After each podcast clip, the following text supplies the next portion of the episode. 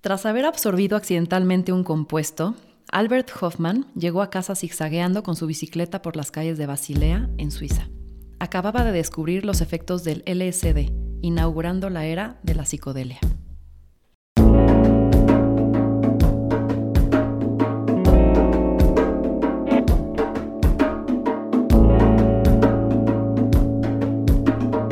Esto es Más cabrona que bonita.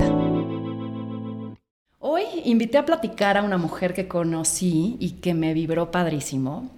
Yo la observo como una mujer genuina, súper valiente y muy neta, que decidió que la vida es para vivirla feliz y disfrutarla. Siendo periodista de origen, Janina tuvo uno de esos momentos de verdad cabrona, en donde decidió cambiar su vida y dar este salto cuántico para convertirse en una terapeuta de los psicodélicos. Hoy es facilitadora de la medicina del sapo, terapeuta del sonido con cuencos, ha estudiado herbolaria y chamanismo y protagoniza el podcast de Sabiduría Psicodélica. Janina Tomasini, es increíble tenerte aquí. Bienvenida. Gracias, muchas gracias por tenerme aquí, estoy muy emocionada. Yo también. Y quiero partir de preguntarte, cuando viajas, ¿qué pones en la forma de, migración cuando te dicen ocupación? Periodista. Yo sigo en periodista.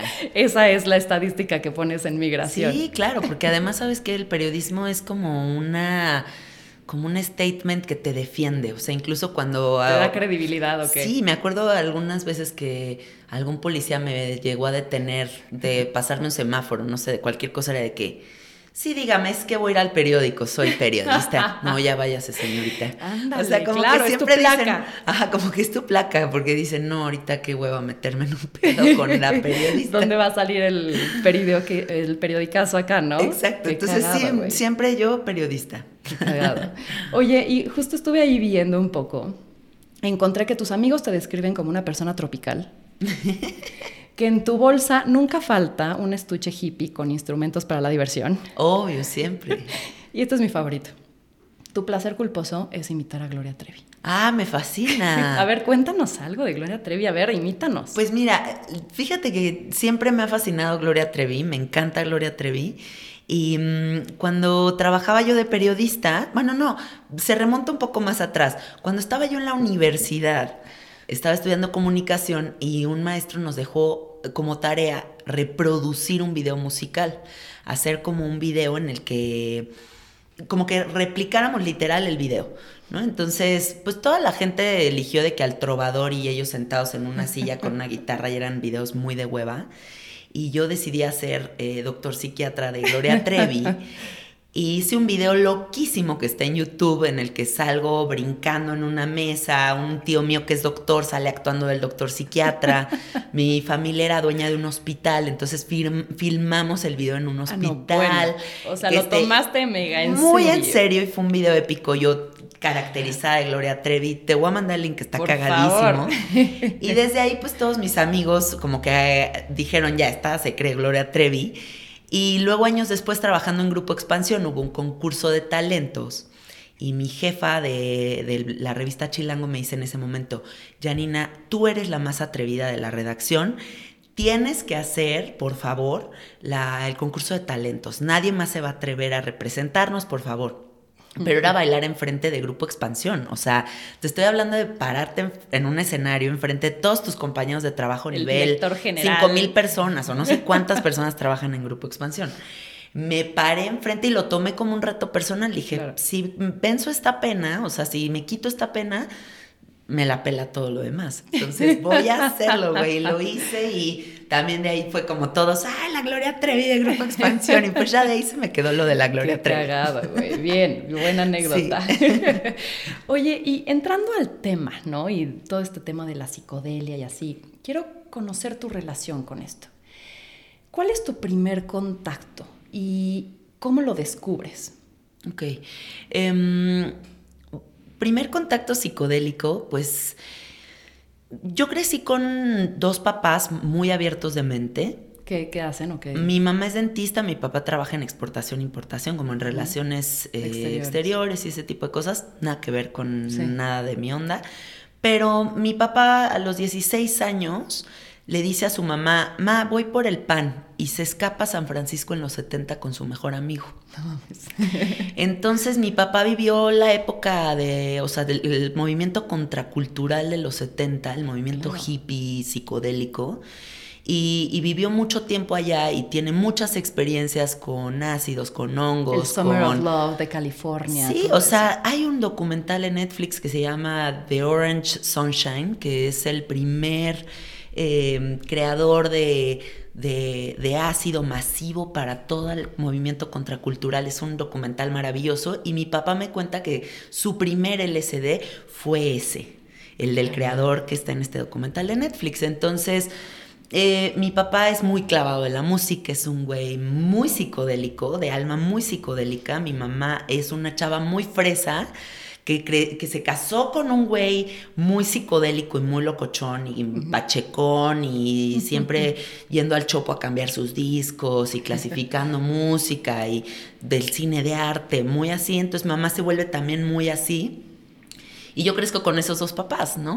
¿En qué momento te empiezan a platicar esto de, ay, yo me eché un ácido? O, sea, ¿eso fue algo como común desde tu niñez? ¿O no. ya en tu adolescencia? ¿Cómo fue eso? No, realmente no era un tema que se hablara, pero era evidente, ¿sabes? Era como la respuesta de Juan Gabriel de que lo que se ve no se pregunta. O sea, era como unos güeyes muy open mind y, nunca hubo prejuicio ante nada, ¿no? Incluso yo como que siempre crecí muy libre. Eh, entonces Mm, yo me acuerdo que cuando era adolescente no entendía el humor de mi papá, como que yo decía, güey, ¿qué puedo con este güey? O sea, ¿por qué hace esos chistes? ¿Qué puedo con su vida? No sé qué. Y mi primer contacto con la psicodelia, aunque no es un psicodélico, puedo decir que fue mi primera experiencia con la marihuana. Em, yo me iba a la serpiente de la UNAM con mis amigos hippies y me trepaba a la punta de la serpiente y ahí fumé mi primer churro, ¿no? Y fue una experiencia súper reveladora, o sea, a mí sí me cambió la vida muy cabrón la mota. Y en ese momento entendí a mi papá. O sea, fue como regresé a mi casa y dije, ah, claro, es que este güey es un pachecazo, güey. Y entendí perfecto. Y me acuerdo que un día me iba a ir a la playa con mis cuates y no encontraba mi traje de baño. Y yo, puta, ¿dónde está? No sé qué. Y de repente doy con el cajón secreto de mi papá, de stash de la mota más pro del universo. Porque aparte, cuando estás adolescente, fumas pinche paja, ¿no? Y encontré yo el stash de mi papá, así de que una mota así de, wow, ¿qué es esto? Y me acuerdo que en esa época todos mis amigos eran ¿traes de la de Don Tomasini? Danos, ¿no? Todos así felices con la de Don Tomasini. Entonces, bueno, ese yo creo que fue mi primer contacto. Fue perder el miedo a la multidimensional, a la multidimensionalidad, al... Al perder el control. A perder el control, explorar una nueva posibilidad y quitarte el tabú social de la marihuana, las drogas, ¿no? O sea, como hacer un poco un lado eso. Y en ese momento se me reveló una curiosidad que ya no paró. Oye, justo, ahorita decías las drogas y, y, todos estos como estigmas alrededor. Eh, o sea, ¿cuáles son las diferencias entre los psicotrópicos, los estupefacientes, este, o sea, todas las posibilidades que hay alrededor también de los psicodélicos? Cuéntanos un poquito más, o sea, ¿cuáles son sintéticos, naturales? ¿Cómo los, los percibes tú? Sí, Sí, exacto. Lo voy a decir desde mi ángulo y desde mi percepción, porque a final de cuentas, pues quién sabe qué es qué. Pero yo, por ejemplo, me parece muy curioso cuando las personas llegan a terapia conmigo con la firme convicción de probar un psicodélico, una planta de poder, una molécula, y dicen, de una vez te advierto que yo nunca me he metido una droga. Y yo digo, chingón, o sea, dedito para arriba, así de, mm, qué bueno, ¿qué tiene que ver, no? Porque, por ejemplo, a mí me preocupa a nivel social estos estigmas que tenemos como de qué es droga y qué no, porque la gente, la gente sigue pensando que la marihuana es droga, que el peyote es droga, que los hongos son droga, eh, pero todo esto viene de una educación social que no se han cuestionado. Pero en contraparte, no ven como droga que un doctor te medique en antidepresivos y ansiolíticos 15 años de tu vida. Y estamos empoderando a las farmacéuticas y estamos considerando eso algo direccionado por alguien científico, este, confiable, avalado, avalado pues que tiene de malo, ¿no? O el alcohol, como lo dices tú, o el tabaco, que también lo veo yo fatídico. Em, dentro de todo eso, pues también yo la verdad tengo prejuicios con respecto a la cocaína, con todas estas drogas que sí creo que no te llevan hacia la conciencia, sino a un a una pérdida del espíritu. ¿no? O sea, yo sí. destrucción. Sí, yo sí creo que, que todas esas. O sea, es que yo todo el trabajo personal que he hecho en mi vida para ser una mejor ser humana es precisamente apaciguar el ego. Claro. Entonces no necesito drogas que incrementen justamente eso, ¿no? Entonces que hagan conciencia, que interiorices. Exacto. Como todas las plantas sagradas, ¿no? Y las medicinas que hay también que estamos descubriendo. Sí. lo que nos faltará. Ahora nos toca como generación este momento una revolución impresionante, eh, un cambio dimensional así de, con respecto a los psicodélicos, ¿no? O sea, ve cuántas eh, eh, ciudades de Estados Unidos están legalizando ya el uso de los hongos, del peyote, de la ayahuasca, la marihuana medicinal y que tanta gente se está sanando a través de la naturaleza y no de una farmacéutica que siempre va a tener un efecto secundario y un descontrol a largo plazo. Claro. O sea, a largo plazo la farmacéutica no va a mejorar tu calidad de vida. Y algo que yo también siempre he dicho es, si tienes un pedo, es porque hay una olla express tratando de explotar. Tratar de taparla es la peor decisión que existe, porque la pastilla nada más va a venir a tapar. Lo que hay que hacer es explorar para adentro. Y justo leí unas, frases que me gustaron alrededor de los que promueven los psicodélicos, ¿no? Y decía, eh, te llevan a ver la vida con conciencia, agradecimiento y felicidad. O eh, están hechos para cambiar la mente porque eso cambiará el mundo. Sí. Entonces, desde tu punto de vista, ¿qué vienen a enseñarnos los psicodélicos? Bueno, para empezar, a mí lo más importante se me hace comprender la multidimensionalidad. Si tú eres un individuo que vives en esta realidad obsesionado contigo mismo y con, el, y con el control y no observas que hay millones de posibilidades, tu perspectiva es muy pequeña, ¿no? O sea, desde ahí yo creo que eso es fundamental. Número dos, pues darte los prejuicios, ¿no? O sea, ¿por qué vives una vida, una existencia tan limitada? Solo tengo que ser así y esto es esto y a mí mis papitos me dijeron, eso qué hueva. O sea, amplía el horizonte. Y la otra es que ya hay mucha ciencia atrás de los psicodélicos, ya hay muchas instituciones como MAPS, Multidisciplinary Association for Psychedelic Studies, y muchísimos otros más, que están haciendo investigaciones alrededor del uso de los psicodélicos con e-, electroencefalogramas, con estudios químicos, y, se dan cuenta cómo la gente sí se está curando. O sea, cómo la ketamina, el MDMA, los hongos, la, bueno, la psilocibina de los hongos, etcétera, están curando la depresión sin necesidad de que la gente viva despersonalizada con un medicamento. Claro. Oye, y metiéndonos en, en específico al sapo, ¿no? Sí. Para quienes no sepan qué es el sapo, o bueno, la medicina del sapo, el bufo, ¿cómo es bufo alvarius? Bufo alvarius. ¿Qué es y cuál es tu historia con él? ¿Cuál es tu relación con él? Ok.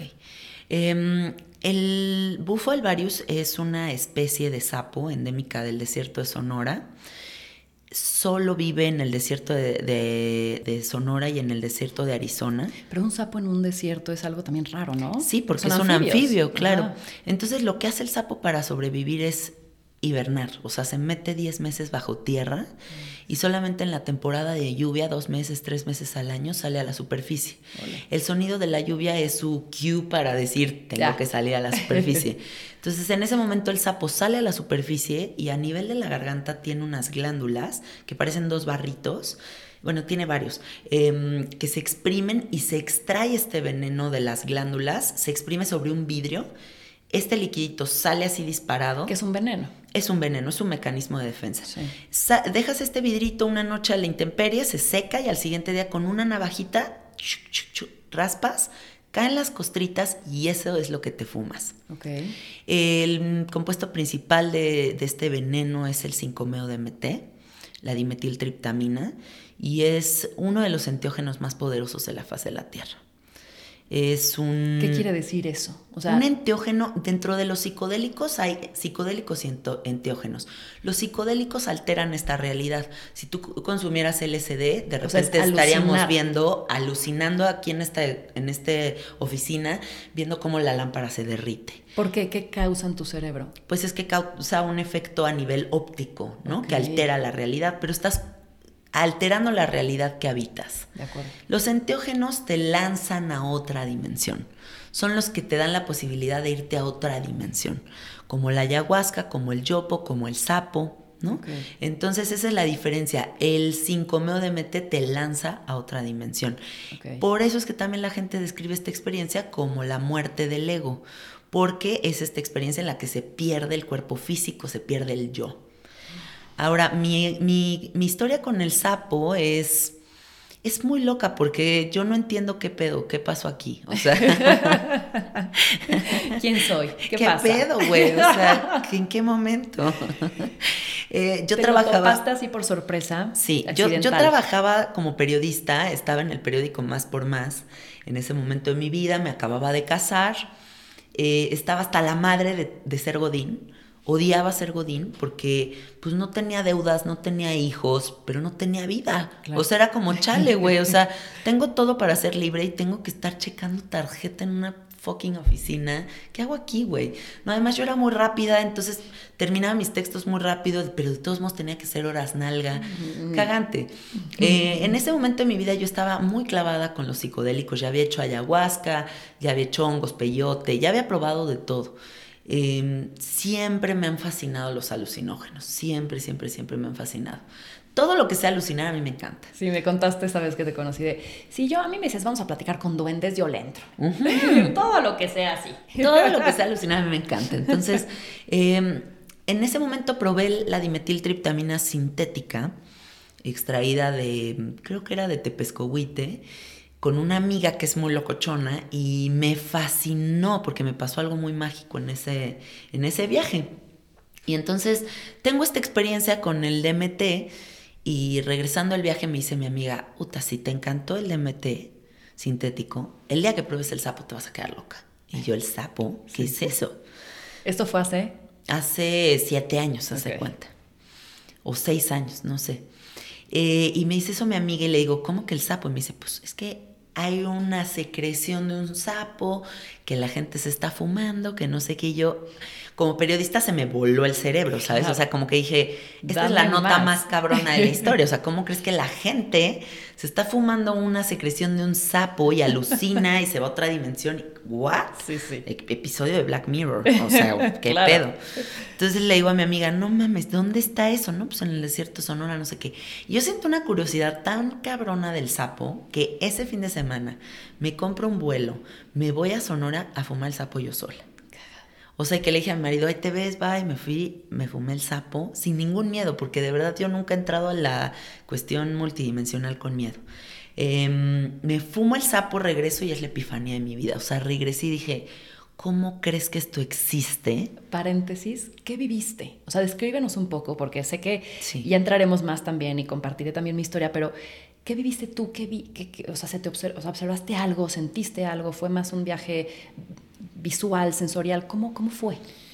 Es muy difícil describir la experiencia con el sapo y tú debes de darme la razón en ese sentido, porque si algo no existe en ese viaje es tú mismo. Un concepto, ¿no? O un concepto, o una cuestión lineal, ¿no? Como concebimos el tiempo en este momento. Em, pero lo que sí te puedo decir es que comenzó, o sea, estaba yo en el desierto y el desierto pues es un lugar árido, ¿no? O sea, como que se percibe como medio muerto, o sea, por decirlo de alguna forma. Y de repente era como si todo cobrara vida, o sea, era primero porque me mantuve con los ojos abiertos y era como, como si floreciera el desierto, como si las cosas verdes se convirtieran en rojas. Em, una cuestión como, hace cuenta, como holográfica, así de una visión loquísima. De ahí cierro los ojos, me acuesto y empiezo a ver fractales, mandalas, una cuestión visual sin precedentes, pero combinada, porque yo todo lo demás que había probado también era como toda esa cuestión visual, pero no con el sentimiento que viene el sapo. Y era un sentimiento que yo sentía que me estaban abriendo el corazón así a todo lo que da y sentía cómo me unificaba con la energía del universo y comprendía cómo lo sagrada que es la existencia misma. O sea, como, puta, ¿qué pedo es esto? O sea, qué sagrado es todo, qué místico, qué es esta experiencia mística, güey, en la que me estoy unificando con el todo, ¿no? Y regresar y darte cuenta que no hay pedo de nada. Entonces, y que, y que acabas de comprender todo sin que haya habido una palabra. Entonces fue como, wow, no paré de llorar, lloré como media hora sin parar, estaba abrumada por lo que acababa de vivir, sentía que se me salía el corazón y, dije, güey, no seas mamón, esto, eh, esto va a cambiar la humanidad. Esto, así de loquita fanática, dije, esto va a cambiar a la humanidad, esto lo tiene que hacer toda la gente que yo amo. Ese fue mi primer pensamiento. Okay. Entonces dije, me voy a llevar unas dosis se las voy a dar a mi banda, todos tienen que probar este pedo. Pues sin saber cómo facilitarlo, cómo contener el espacio, si pesarlo, no, nada, güey. Yo así de que, Ingesu, y me traje unas dosis. en mi casa va a haber algo. Así fue, güey, así fue. Y le dije a mi marido, te tienes que fumar esto. Y él, súper confiado, me dijo, va, pues órale, a ver. Se lo fuma, regresa y me dice, no seas mamón, ¿qué es esto, güey? Y así, todos. Entonces dije, no, aquí hay una investigación periodística a realizar y me enfoqué un año a hacer esa investigación periodística. Órale. Un año me clavé y fui a fumar con todos los chamanes y facilitadores que te puedas imaginar. Para ver estilos, entender todo. formas. ¿Quién la caga, quién no? ¿Quién está poca madre? ¿Quién profetiza la banda y está de hueva? ¿Quién te toquetea? ¿Quién? O sea, sabes, hay de tocho morocho, ¿no? Entonces vi de todo. Y al final de ese año un día estaba en la oficina, en la computadora y dije, ¿qué carajos hago aquí? O sea, ya no puedo seguir esto. Me tengo que volver facilitador de sapo. esa fue tu revelación cabrona que dijiste. Sí. Pero el momento clave fue, me despierto ese fin de semana, el sábado, el domingo, le digo a mi marido, ¿sabes qué? Como, miedosa, ¿no? Le digo, y sí, ¿sabes qué? Creo que me quiero volver facilitadora de sapo. Porque imagínate estar recién casada, te casaste con una periodista y de repente la vieja te dice, me voy a volver facilitadora de sapo. Entonces, este, le digo a mi marido, me quiero volver facilitadora. Y voltea al frente y me dice, deberías de creértela y hacerlo. Eres, tienes un don de sanadora muy cabrón, hazlo. Qué chingón. Y en ese momento fue la revelación así de, sí. Y ya, me lancé al vacío y lo empecé a hacer. Ole, ok, ahorita vamos a hablar más de eso. Porque justamente, o sea, quiero hablar de las multidimensiones de repente, o sea, podría dar vértigo, ¿no? O sea, sentirte que esto es un Matrix, que, las verdades no son lo que estás pensando, ¿no? O sea, antes de, contar un poco también lo que yo viví, me gustaría saber cómo tú vives estas dimensiones, o sea, cómo hubo un antes y un después de tu percepción de la vida a partir de entender que hay otras dimensiones y cómo, cómo juegan en, en tu día a día eso. Es que yo creo que el problema está en general en creer que somos nuestra mente. Esa es la dimensión en la que habitamos, ¿no? O sea, ay, es que vivo deprimido, ansioso y no sé cómo salir de ahí y no me sale ningún negocio y todo me sale la chingada y como que están muy auto boicot, ¿no? O sea, la banda en general anda muy auto boicot. Lo que siento que pasa con la multidimensionalidad, en mi caso, es que te ves desde fuera. Entonces ya no eres ese ego, ya no eres esa pinche vocecita eh, que está ahí chingando, em, yo creo que la multidimensionalidad te da esa posibilidad de ver desde fuera y con eso me refiero a multidimensionalidad.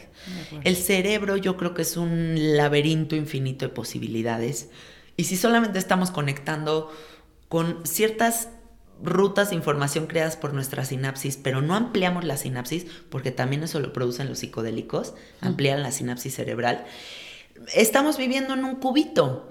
Entonces lo que hay que hacer es ampliar. ¿Cómo vivo yo mi vida con esta multidimensionalidad? Observándome, observándome y observando a los demás, porque también yo a la fecha he atendido más o menos 6 mil personas de sapo y me considero también una antropóloga social, ¿sabes? O sea, es, es una cuestión antropológica, escuchar los pedos de toda la gente, escuchar las epifanías con el sapo de toda la gente. ¿Y tu revelación más importante cuál ha sido? Esta parte de el ego, el rompimiento del ego, de que se te caen las creencias. ¿Cuál ha sido la, revelación en, este estudio antropológico que has hecho de, que comparten todas las personas que prueban esta medicina? Pues yo creo que son varios, pero una de las cosas más importantes que yo he descubierto es que la vida es para disfrutarse, o sea, es tan simple como eso, o sea, suena muy, ay sí, ajá, pues qué fácil, ¿no? Pero de verdad sí es así de fácil. O sea, no hay que enrollarse tanto, no hay que vivir resolviéndose el, trauma familiar, el pedo y cómo le hago, y entonces ahora otros nueve terapeutas y me la vivo analizando mi existencia. No, güey, aliviánate y disfruta. O sea, la existencia de vida es una. Todo lo que nosotros supongamos que va a pasar después de y Diositos y los angelitos y nos vamos a ir al cielo, no tenemos ni puta idea. Claro. O sea, la realidad es esta oportunidad de vida. Entonces, mi, revelación de todo lo que observo es disfruta esta oportunidad de vida. Porque también voy a sonar abuelita, pero tengo 34 años y de los 30 a los 34 me he dado cuenta que el tiempo sí se me está yendo volando. Claro. Entonces no voy a perder tiempo en tanto rollo. Claro. Porque te voy a decir, a mí mi experiencia, o sea, les cuento un poco, yo conocí a Janina justo con, con, con mi experiencia con el sapo, ¿no? Y entonces llego a este lugar, ¿no? Sin saber qué esperar hice algún tipo de investigación previa, pero como que traté de no predisponerme a nada, ¿no? Y entonces llegué yo con mi amigo Alonso, llegamos ahí a este espacio, ¿no? En donde está en el rooftop de un lugar en la Santa María la Ribera, y entonces llegas ahí donde también te ayuda todo el contexto porque hay una pared rosa con hongos sonrientes, ¿no? ya desde ahí empiezas a sentir el viaje. Y yo decía, pues estoy en un momento crítico de mi vida y quería justo como como revelaciones, ¿no? Como, como despegarme de, un poco esta realidad que, sentía que me estaba limitando. Sí. Y para mí la experiencia fue un poco agridulce en el sentido de que es duro. O sea, toparte con que de repente tu realidad no existe, ¿no? O no es como la pensabas y se te derrumba la estructura de creencias, te dejas fluir y dices, no tengo el control de nada. Sí somos una partícula en medio de un todo, ¿no? ¿Qué hay allá? ¿Qué, es el cosmos? ¿Qué estoy viendo? Claramente tienes una mirada muy limitada de lo que hay. Entonces, por un lado fue este éxtasis de decir, órale, quiero saber más, ¿no? Y quiero experimentar más y quiero, eh, no sé, seguir, seguir viviendo esto, ¿no? Y por el otro lado es decir, ¿qué hago con toda esta información? O sea, que justo fue como creo que mi mi, conclusión de esto, o como que lo que me lleve de tarea es decir, ¿cómo lo integro? ¿No? Entonces dinos, ¿cómo lo integras, Janina? ¿No? O sea, ¿qué sigue después de haber tenido una experiencia psicodélica que te enseñó, que te rompió el ego, que te mostró muchas cosas? Ahora, ¿qué sucede al día siguiente que tienes que ir a chambear? ¿No? Ay, ya sé. pues es que mira, yo creo que lo más bonito que también se vive dentro del sapo es la observación de una línea muy contundente de separación entre el ego y la conciencia. Por un lado está todo este, wow, qué pedo, qué es toda esta información, qué locura. E, y ese es tu lado, tu lado egoico que quiere a huevo contestar todas las preguntas. Y el otro que simplemente entró en este orgasmo cósmico que lo está viviendo. qué gozo, güey. ¿No? Entonces, Creo que esa línea de separación es una, es una revelación que ya no puedes tapar. Entonces, ¿qué va a pasar? Vas a empezar a vivir tu vida con una vocecita que ya está ahí diciéndote, a ver, güey, otra vez ahí estás queriendo controlar o ahí estás queriendo encontrar la respuesta de todo. Y en contraparte la que te dice, cosa, güey. Sí. ¿No? Entonces, Pero entonces entras también a esta confusión, ¿no? ¿En qué creo, en qué no? Sí. sí Hay gente que, entra en mucho conflicto. Sí. Porque por un lado es como, a huevo, quiero hacer el sapo, pero no me quiero hacer responsable de todo lo que implica. Claro. ¿No? Y, y, sí hay una cuestión de responsabilidad tremenda. Claro. Eh, y, y depende de cada individuo si quiere potenciar el efecto de la medicina con el trabajo personal diario o si quiere tener una experiencia psicodélica locochoncísima y, uy, qué tripe me metí con el sapo, o, o, le sigues explorando. Entonces, quien le sigue explorando va a tener una, un cambio de vida radical. Por eso dicen que el sapo te cambia la vida, ¿no? Porque ya no puedes tapar esta información. Sí. Y la forma de integrarlo yo creo es fluyendo, fluyendo y haciendo caso a lo que se va sintiendo, estando muy en contacto consigo mismo. ¿No? ¿Qué estoy sintiendo hoy? ¿Qué quiero explorar hoy? ¿Qué ya no me está gustando de este amigo? ¿Qué ya no me está gustando de este trabajo? ¿Qué le voy a hacer caso a lo que siento? Claro. No tapando. Oye, y escuché tu podcast y vi algunos, algunas recomendaciones y un documental que vi fue justo Mundos Internos, Mundos Externos, ¿no? Interiores, exteriores, no me acuerdo bien el nombre. Y eh, bueno, estoy como enloquecida de todo lo que quiero, quiero conocer, ¿no? Este, y de repente digo, híjole, o sea, hay unas preguntas, por ejemplo, lo de la partícula de Dios, ¿no? Eh, y, y que te da a entender que hay cosas que todavía no están reveladas eh, somos vibración, las figuras también de Klotny se llama, ¿no? Que era, digo, para los que nos están escuchando y corrígeme, pero este cuate que era un músico físico pone arena en como una superficie y con el instrumento del violín, ¿no? Sí. Eh, hace una repercusión de vibración y no, se hacen figuras, figuras loquísimas, güey. Sí. Y entonces empiezas a ver cómo pues, el sonido es vibración, todo es vibración y cómo provoca que la materia pues también se modifique, ¿no? Claro. Y estamos hechos nosotros de agua, de materia, entonces también claramente somos un objeto de, cambio, ¿no? Sí. Mi duda, y no sé si es una duda mega existencial que vamos a resolver aquí, pero ¿quién crea ese primer impulso?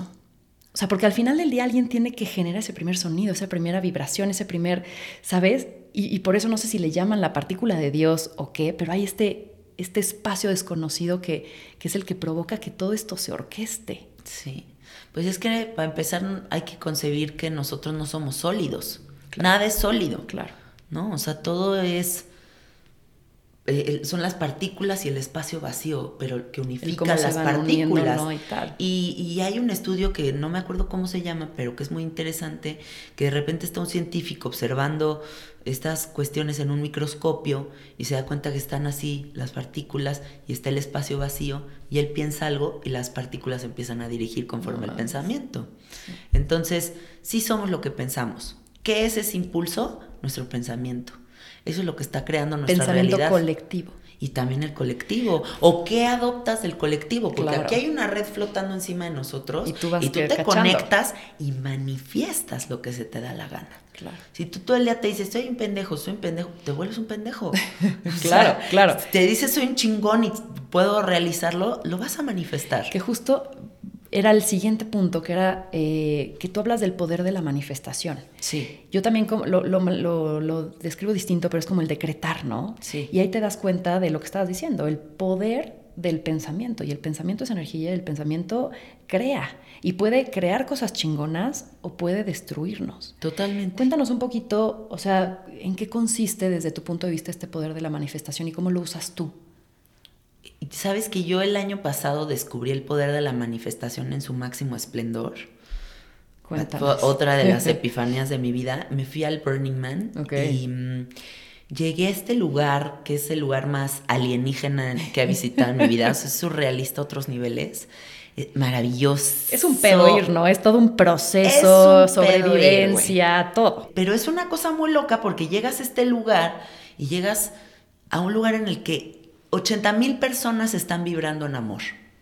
80 mil mm. personas están creando un sistema de contención en el que todo te es dado sin un sistema económico, claro. sin un sistema de intercambio. Vamos a dar por el placer de dar, vamos a conectar por el placer de conectar, vamos a disfrutar estos siete días sin parar.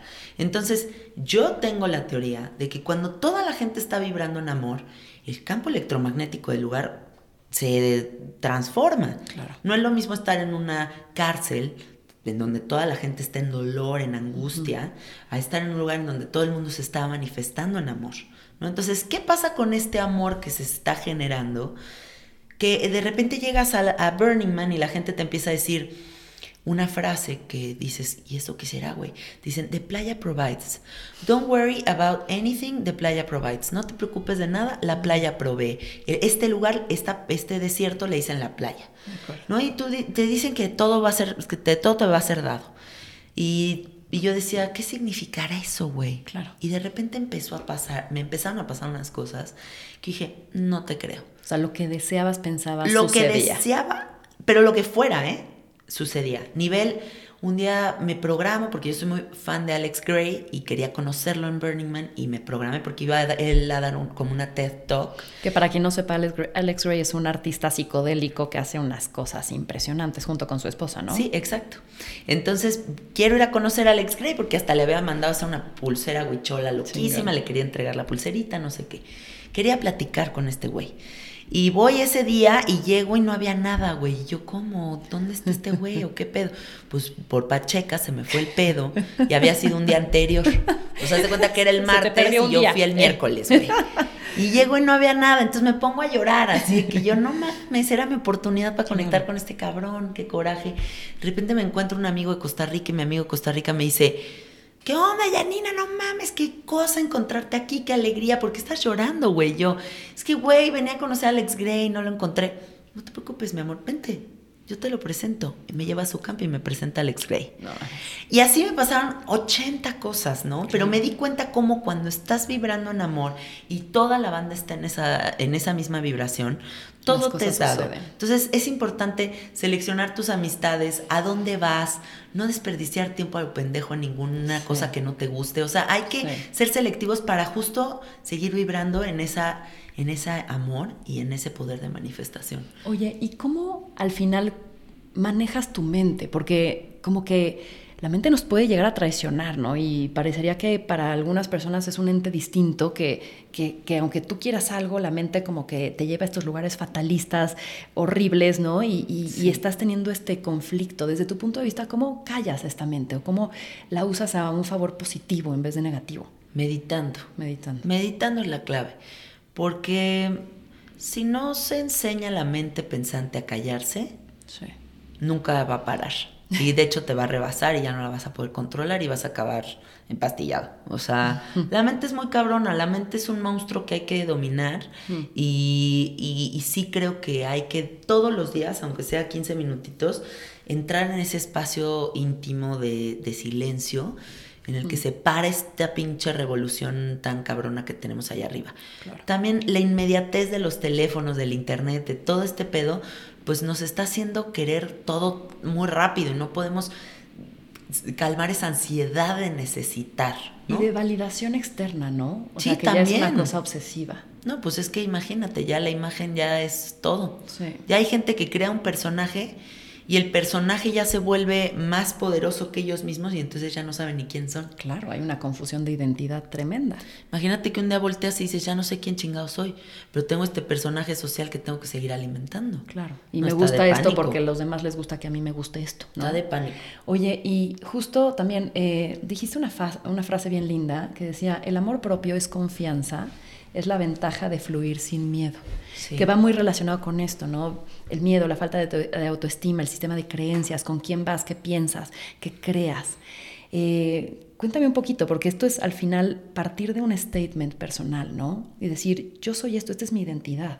¿Cuál es tu statement personal para fluir y fluir sin miedo? Pues yo creo que es algo que a mí me ha costado mucho trabajo y que lo he trabajado muchísimo a lo largo de mi vida pero que en este momento de mi vida con certeza puedo decir que no me importa ni un poco lo que opinen de mí. O sea, que de verdad yo soy quien soy y que voy con ese statement por la vida de ser Janina y... y pero no desde un lugar cínico, ¿sabes? o sea, ni soberbio, ¿no? Ajá, ni soberbio, de que pues esta soy yo. No, o sea, no así, sino más bien como desde un ángulo de libertad, de permitirme una vida sin conflicto. Hay que buscar siempre los caminos más sencillos. No hay que complicarse la existencia tanto. Entonces, hay que ser uno mismo. O sea, es la única manera de descubrir la verdad del universo. Tu verdad. O sea, si no descubres tu verdad, ¿cómo vas a descubrir las demás? Claro. Tiene que partir de ti. Claro. ¿No? De acuerdo. Oye, unas preguntas eh, que van a ir como concluyendo esta plática. La primera es, ¿cómo vive Janina un fracaso? O sea, te lo pregunto porque creo que de repente hay mucho miedo hacia, hacia este punto fatalista, decir, lo intenté y no me salió, o digo, ahorita nos respondiste un poco, pero sentimos que vamos a ser súper observados o que nosotros mismos no vamos a poder salir de ahí o que vamos a ser unos fracasados y frustrados toda la vida. El fracaso no necesariamente es algo negativo y no tiene todo que salirte de acuerdo a un plan, ¿no? Tal vez inclusive te puede sorprender que te va a llevar a un mejor lugar. Pero tú cómo vives el fracaso, esos momentos que tal vez no te salen como tú querías. Mira, ahorita que decías todas, todas estas palabras y como todo el fracaso, fracaso, estaba yo pensando qué decir la verdad es que no creo en el fracaso, o sea, no ni siquiera invierto un poco de mi energía en eso, como que pienso que más bien todos son lecciones, ¿no? Y que he tenido lecciones en mi vida bien duras que también me han hecho ser la persona que soy hoy día, eh, pero no me frustro, no entro en frustración, ¿no? Porque pues si no es como ser muy duro contigo mismo y qué hueva ser tu peor juez. O sea, imagínate que todos te perciben como un ser mágico, hermoso, precioso, pero tú dentro de ti estás, eres un pendejo, no lo vas a lograr, eh, no, te están viendo horrible, no sé qué. Entonces, no importa qué suceda afuera, si tú dentro de ti no estás en ese amor, pues no sucede. Entonces, yo creo que no hay que enfocar nada de nuestra atención en el fracaso, creo que todos son lecciones de vida. O sea, no conozco a nadie que haya tenido una vida impecable de de tropezones. Sí. ¿No? O sea, más bien pondríamos la palabra tropezones. Y los tropezones son lo que nos empodera, son los que nos hace darnos cuenta de que estamos hechos, porque también no eres el pedo que te sucede, eres cómo resuelves el pedo que sucede. Claro. ¿No? Oye, ¿cuál ha sido tu lección más cabrona? Mi lección más cabrona. Ay, no sé. Mm, pues es que he tenido muchas, pero yo creo que una de las lecciones más importantes que he aprendido con el sapo es a no tener prejuicios, ¿no? Porque de repente te llega el yogi más cabrón del universo a mi estudio a fumar y dices, no hombre, este güey va a flotar en el sapo, o sea, no, no mames, este güey es un ser elevado de conciencia. Y resulta que estás presenciando el exorcismo de Emily Rose. Y te llega un señor contador de Hacienda que dices, no, hombre, este güey se va a exorcizar, este güey nunca ni se ha fumado un churro en su vida, ¿cómo crees? Se va, va a ser algo durísimo. Y es el güey que lo disfruta más cabrón de todos. Entonces, lo que me ha enseñado a mí el sapo es, la lección más cabrón es no tengas prejuicio ante nada. Siempre hay que mantenernos abiertos porque además el universo infinito de posibilidades está aquí abierto.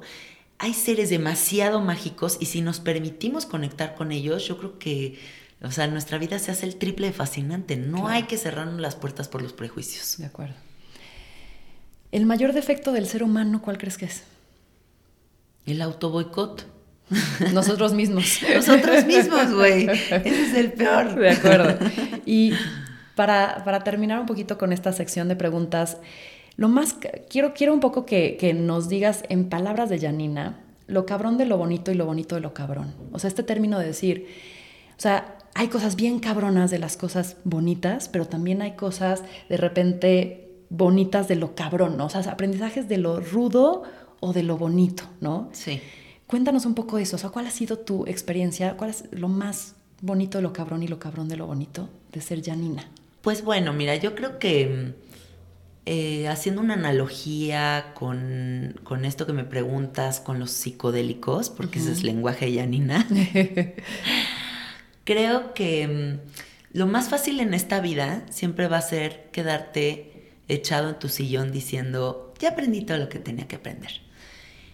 Pero el trabajo con los psicodélicos, por ejemplo, es muy como lo que tú estás diciendo, porque es este, híjole, qué chinga, híjole, qué difícil, híjole, qué miedo tengo, híjole, ahora cómo integro esto, pero qué hermoso lo que descubro y lo que crezco. ¿No? Entonces es justo ese, ¡ah, qué putiza! Pero wow, qué maravilla. Y, comprender que pues el aprendizaje de vida nunca va a acabar. O sea, desde que naces hasta que te mueres tienes que aprender. Entonces, entonces hay que trabajarle. De acuerdo. Oye, si queremos aprender más del tema, ¿qué nos recomendarías ver? Ya sea una serie de documentales, leer algún libro, algún blog, además de escuchar tu podcast de sabiduría psicodélica, ¿qué nos recomendarías? Pues miren, les puedo recomendar varios libritos que creo que están muy buenos para entrar en, estos mundos de la psicodelia. Venga. Stealing Fire, creo que es un gran libro que habla de como de todas la toda Silicon Valley, como todas estas mm, nuevas sociedades involucradas en la tecnología y en cambiar al mundo, porque pues sí está así la cosa. Eh, pero cómo están involucrados en, en Burning Man, en los psicodélicos, en la multidimensionalidad, cómo hay ya logias de secretas de conspiración de conciencia en contra de los gobiernos. O sea, es una cosa muy interesante porque es toda la revolución psicodélica actual. Eh, me gusta mucho otro que se llama Entheogenic Liberation, que es de un amiguito mío que se llama Martin Ball, eh, que habla justo de esto, de comprender cómo no eres tu mente, ¿no? De la hay una, una meditación que se llama no dual, que a mí me gusta mucho, que es comprender que todo el tiempo tienes la decisión de dualizarte por medio de la, del, juicio o mantenerte en el misterio, que es esta unidad que mm. se experimenta en el sapo. Entonces el libro habla de esto. Otro librazo es The Divine Matrix o Matrix, mm. que habla justo pues, de la Matrix, de comprender pues, dónde estamos parados. Otro librazo es The Field, que es pues entender cómo está aquí el campo y cómo si tú te conectas puedes bajar del campo lo que se te la gana. Habla del poder de la manifestación. Padrísimo. Eh, hay un libro que, aunque es de Oprah, se llama The Wisdom of Sundays y es un libro que es una compilación de entrevistas que hace Oprah a gente clavadísima de la cuestión conciencia.